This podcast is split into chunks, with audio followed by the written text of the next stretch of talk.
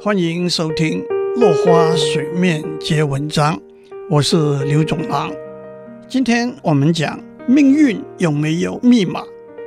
从统计数字的观点来说，许多事业成功的人和他们出生的年月似乎有密切的关系。相信传统命理的人认为，人一生的荣华富贵、事业功名都是命中注定的。一个人的生辰八字就决定了他的命运。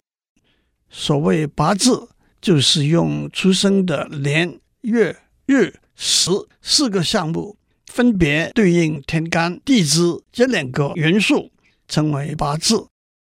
西方的星象学。按照太阳和十二个星座的相对位置，把一年分成十二个时段。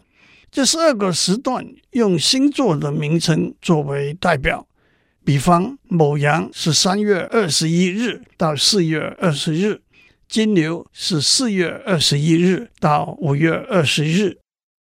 从天文学的观点来说，每个时段所对应的星座。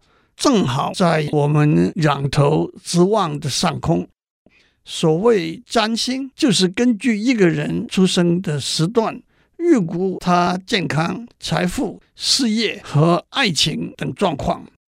很多人不相信生辰八字或者出生星座可以决定人的命运。让我们先来看看各种例子，在青少年体育活动里头。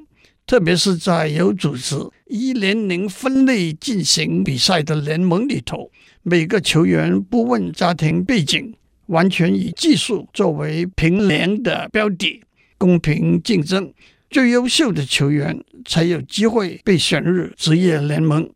以加拿大青少年曲棍球比赛为例，球员按照年龄分成好几个类别，在每一个类别里头要按照成绩。分成若干个梯次，梯次比较高的队伍获得比较多、比较好的训练机会。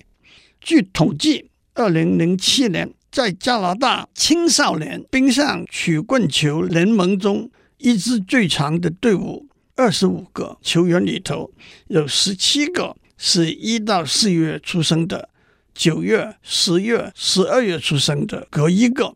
假如从另外一个更全面的统计来看，在联盟里最杰出的球员当中，百分之四十的球员是从一到三月出生，百分之三十的球员是从四到六月出生，百分之二十的球员是从七到九月出生的，只有百分之十的球员是从十月到十二月出生。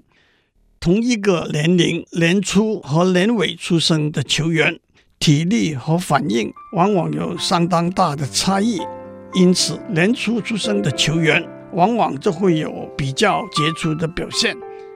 今天就讲到这里，我们下次再见。